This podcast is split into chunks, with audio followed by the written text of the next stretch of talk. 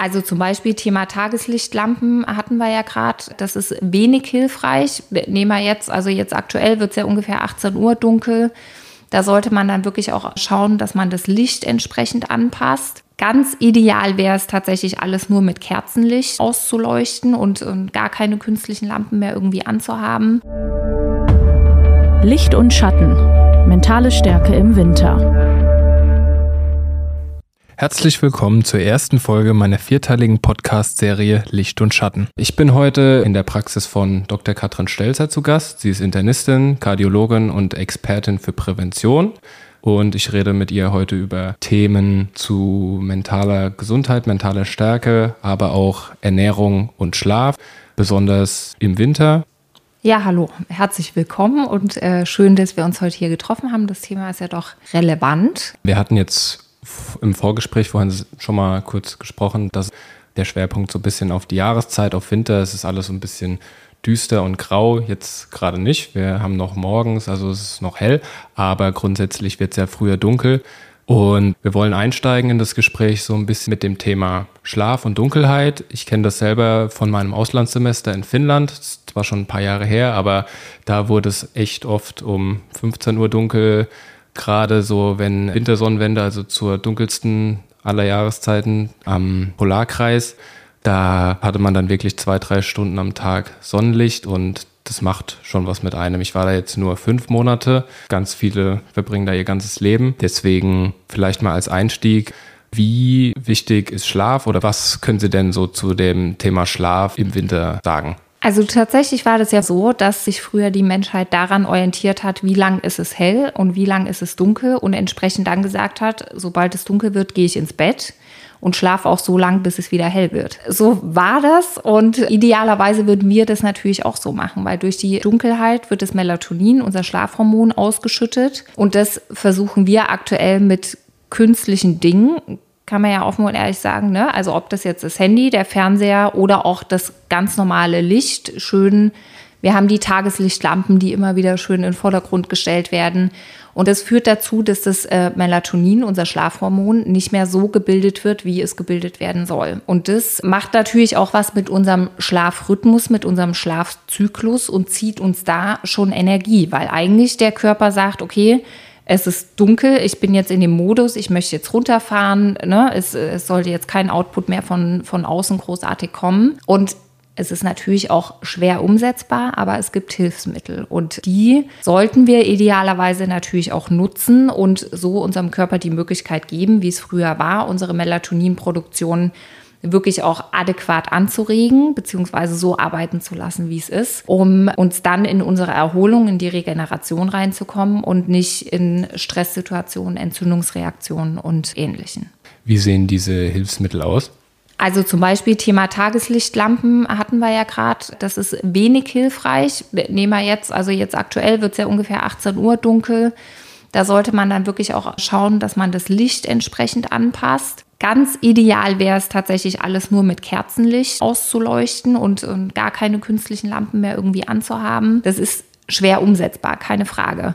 Es gibt aber auch zum Beispiel Blaulichtfilterbrillen oder auch natürlich die Filter entsprechend in den, äh, in den Endgeräten, wobei die nicht ausreichen. Und wie macht ja. sich das dann konkret bemerkbar? Also wie muss ich mir das vorstellen, jetzt dabei zu bleiben? Also wie hängt das äh, Mentale dann mit dem körperlichen Wohlbefinden zusammen oder wie machen sich eben die Probleme oder das Mentale im Winter dann bemerkbar? Also Schlafmangel, ich glaube, das kennt so ziemlich jeder, welche Auswirkungen das auf einen hat. Das geht mal eine Nacht okay, das geht auch mal zwei oder drei Nächte in Ordnung, aber danach merkt man schon auch körperlich entsprechende Veränderungen. Ne? Also im Sinne von man ist vielleicht nicht mehr ganz so ausgeglichen. Das sind so die, ähm, die ersten Sachen. Aber natürlich kann es auch zu wirklich, gerade wenn es über langere Zeit andauert, zu wirklich körperlichen Symptomen führen. Bluthochdruck, Schwindelgefühl, Tinnitus, Gelenkbeschwerden, Magen-Darm-Beschwerden, Herzbeschwerden. Also das ist wirklich das ganze Spektrum, das ganze breite Spektrum. Natürlich auch ganz, ganz wichtig das Immunsystem, was runterfährt. Das heißt, man wird deutlich infektanfälliger. Also da gibt es wirklich eine ganze Latte, warum man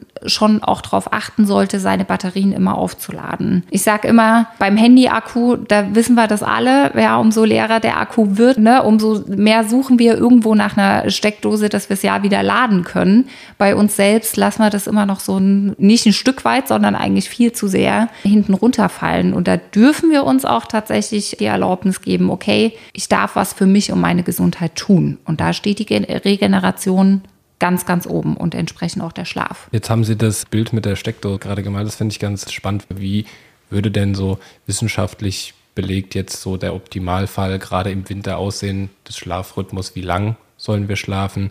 Wann gibt es da irgendwie eine gewisse Uhrzeit, ab der es am besten ist? Gerade jetzt in Bezug auf die Dunkelheit, kann man da was zu sagen?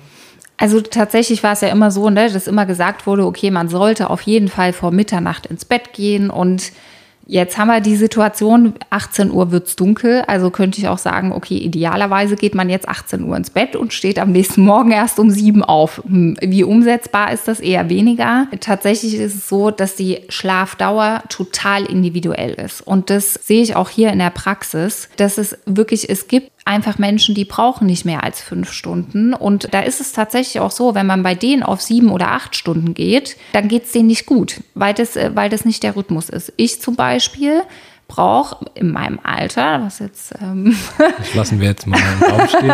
Nein, alles gut.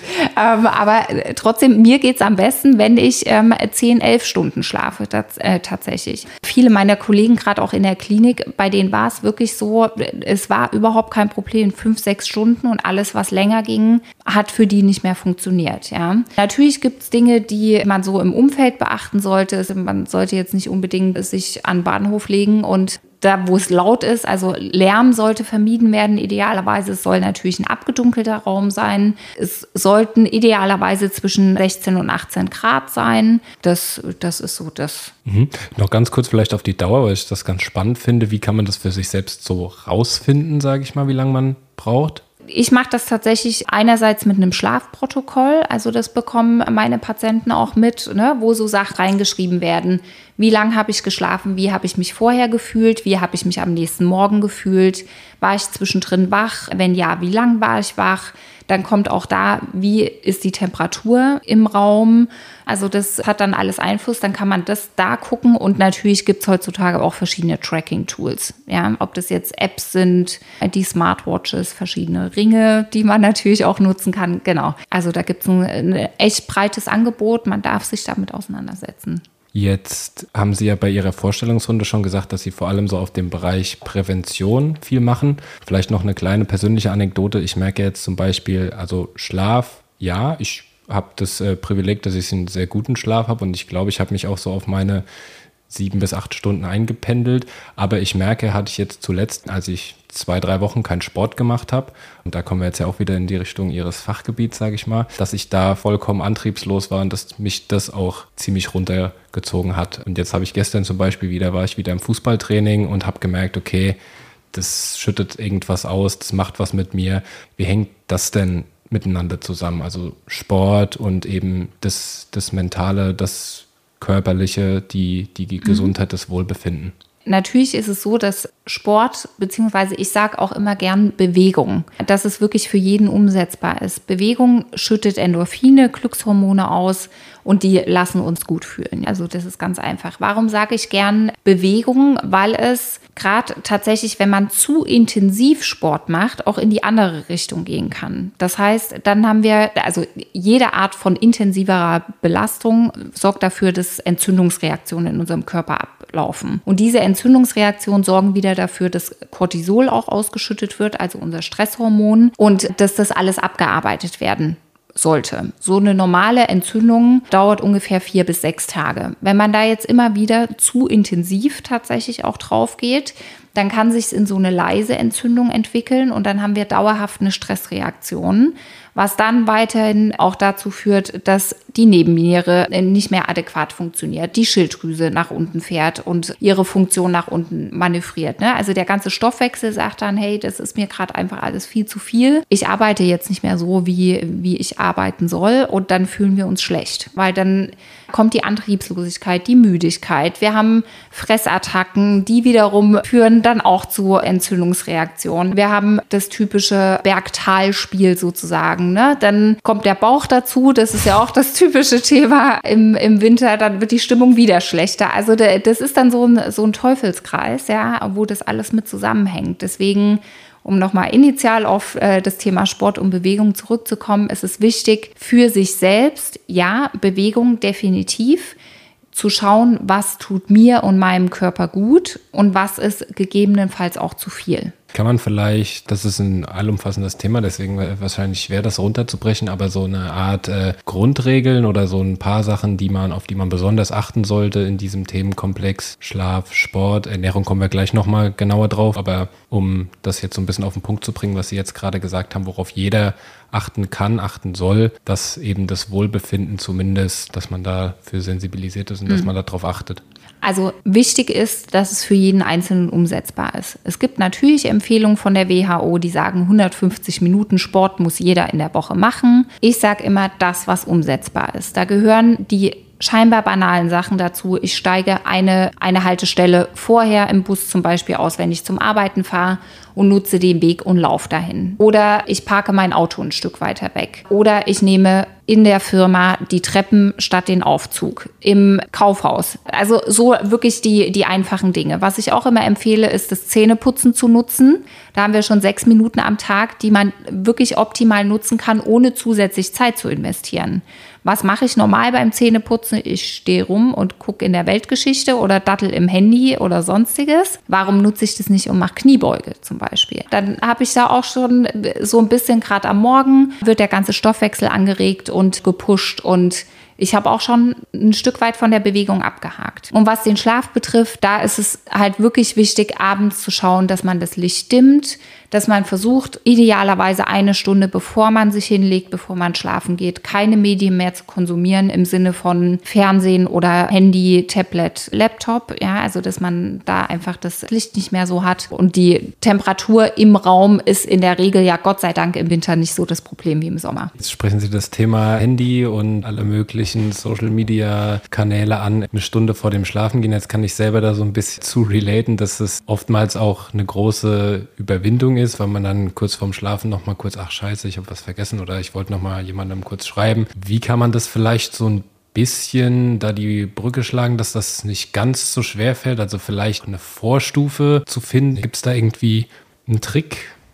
Absolut. Also Small Steps äh, sind immer das, was, was am durchgreifendsten ist. Ja, also dass man sagt, okay, eine Stunde, ja, das ist ein Wort, das weiß ich auch. Ich fange mit zehn Minuten an. Oder mach halt, beobachte mal. Das ist ja schon das Erste. Auch einfach erstmal beobachten, okay, wie oft greife ich wirklich vorm Schlafengehen nochmal zum Handy und sich dann die Frage zu stellen, hätte das jetzt wirklich sein müssen? War es jetzt wirklich dringend? Die, die zwei Sachen einfach, dass man es wahrnimmt. Weil meist ist es so ein Automatismus. Die Dinge werden automatisch und dann machen wir sie einfach automatisch und denken überhaupt nicht mehr drüber nach. Und genau darum geht es ja, dahingehend auch einen gewissen Automatismus reinzubekommen. Bei mir ist es zum Beispiel so, da gehen alle Social-Media-Sachen um 21 Uhr aus. Also ich habe alle meine Apps so eingestellt und das, also das ist das Leichteste, das Handy so einzustellen, dass, dass es einfach ausgeht. Und dann ist es auch, also klar kann ich es theoretisch noch anklicken und wieder anmachen, aber da muss ich halt was tun. Und so werde ich nochmal dran erinnert, hey, guck mal, ich habe mir doch da was vorgenommen. Es geht um mich, es geht um meine Gesundheit. Der Schlaf ist extrem wichtig, um den Akku, der jetzt über Nacht auch für ein Handy geladen wird, der für mich aber auch geladen wird. Und deswegen kommt, das schaffe ich jetzt und, und ziehe das durch. Kommen wir jetzt vielleicht mal zum Komplex Ernährung. Da hatten wir eingangs beim Thema Schlaf schon erwähnt, wie das besonders im Winter dem mentalen und der mentalen Gesundheit, mentale Stärke zusammenhängt. Wie sieht der Unterschied zur Ernährung über das Jahr aus und worauf sollten wir so im Winter bei der Ernährung besonders achten? Natürlich ist es so, dass die Vorlieben sich natürlich ändern, je nach Jahreszeit, wie, wie es ist. Ne? Also im Sommer fällt es natürlich leichter, den Salat mal zu essen, weil wenn es eh warm ist, dann hat man eher Lust auf was Frisches und das fällt ja im Winter eher weg, dass man da vom, vom Gefühl her ja eher den, den Zug dazu hat, so Lebensmittel aufzunehmen, die einem so ein wohliges Gefühl geben. Also wo man sich so schön wohlig und warm fühlt. Und das ist auch im gewissen Maß absolut okay, weil ich sage, eine Ernährung so rabiat umzustellen, dass, ne, also ich meine, klar, es gibt tausend verschiedene Situationen, was jetzt alles wie besser ist und so weiter, aber auch da ist das A und O aus meiner Sicht, dass es für mich umsetzbar ist. Wie kann ich es in meinen Alltag so integrieren und vor allem schmeckt mir das? Ich hatte gerade letzte Woche eine Patientin, die hat mir gesagt, ja, wissen Sie, dann habe ich fünf Jahre irgend so eine ganz abgefahrene Diät durchgehalten, aber ich sag Ihnen was, ich kann jetzt einfach keinen Salat mehr sehen. Es war so eintönig und so. Und dann habe ich sie angeguckt und habe gesagt, Respekt, Sie haben es fünf Jahre durchgehalten. Ja, das, das ist was. Thema Ernährung sollte wirklich immer so sein, dass wenn ich was umstelle, dass das so ist, dass ich es auch wirklich dauerhaft umsetzen kann. Meine persönliche Meinung dazu.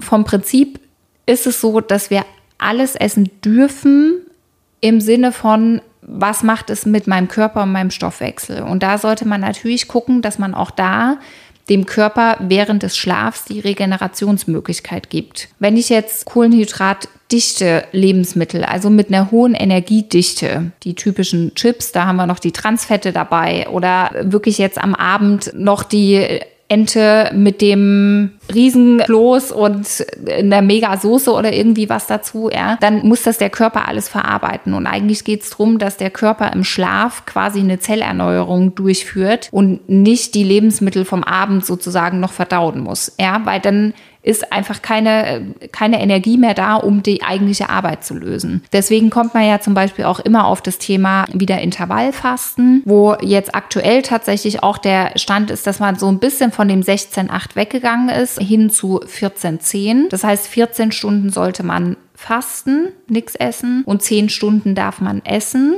Und idealerweise sollten zwischen den Mahlzeiten so vier bis fünf Stunden Abstand sein, also von äh, zu den Hauptmahlzeiten. Dann hat der Körper wirklich die Möglichkeit, seine Regeneration, seinen Abbau und also Abbau von den Lebensmitteln in erster Linie und dann auch die Regeneration wirklich so umzusetzen. Warum ist man jetzt auf die 14 Stunden zurückgegangen? Bei den 16 Stunden war es tatsächlich so, dass man schon gemerkt hat, dass der Stoffwechsel insgesamt sich nach unten fährt und dann auch erstmal wieder Energie braucht sozusagen am Morgen oder wenn die acht Stunden beginnen, um dann wirklich auch hochzufahren. Also man hat einfach einen, zu großen Zeitverlust sozusagen gehabt und mit den 14 Stunden ist es so, dass die Regeneration okay ist, aber dass der Stoffwechsel noch nicht runtergefahren ist tatsächlich. Welche Lebensmittel können jetzt unsere mentale Gesundheit? Also gibt es da welche, die unsere mentale Gesundheit gerade im Winter irgendwie besonders fördern können? Also was würden Sie jetzt raten, was man eher essen sollte, gerade im Winter und auf was vielleicht eher verzichten? Prinzipiell ist es so, umso bunter der Teller, umso besser ist es. Aktuell ist, sind klar Beeren in den verschiedensten Formen. Bei den Zitrusfrüchten sollte man wieder Acht geben, weil die auch relativ zuckerhaltig sind. Also, dass man die eher in den Vormittag legt und, und nicht so in den Abend. Viele wissen tatsächlich auch nicht, dass Weintrauben echt viel, viel, viel, viel Zucker haben, weil dann isst man mal abends noch die Käseplatte mit den Weinträubchen. Das ist jetzt eher nicht so die gute Idee. Genau, oder so äh, sonst Brokkoli, Fenchel, Sauerkraut äh, tatsächlich auch eher statt Rotkohl. Genau, solche, solche Sachen sind gut. Entzündungshemmende Lebensmittel, ja, also die jetzt nicht noch zusätzlich die Entzündung fördern. Danke, Frau Stelzer. Das war unsere Folge zu richtigem Schlaf und richtiger Ernährung im Winter. In der zweiten Folge von Licht und Schatten spreche ich erneut mit Frau Stelzer und es geht um Mentalcoaching und was man bei einem mentalen Durchhänger im Winter machen kann. Licht und Schatten, mentale Stärke im Winter ist eine Produktion der VRM. Von Allgemeiner Zeitung, Wiesbadener Kurier, Darmstädter Echo und Mittelhessen.de. Redaktion und Produktion Aaron Neumann. Ihr erreicht uns per Mail an audio.vrm.de.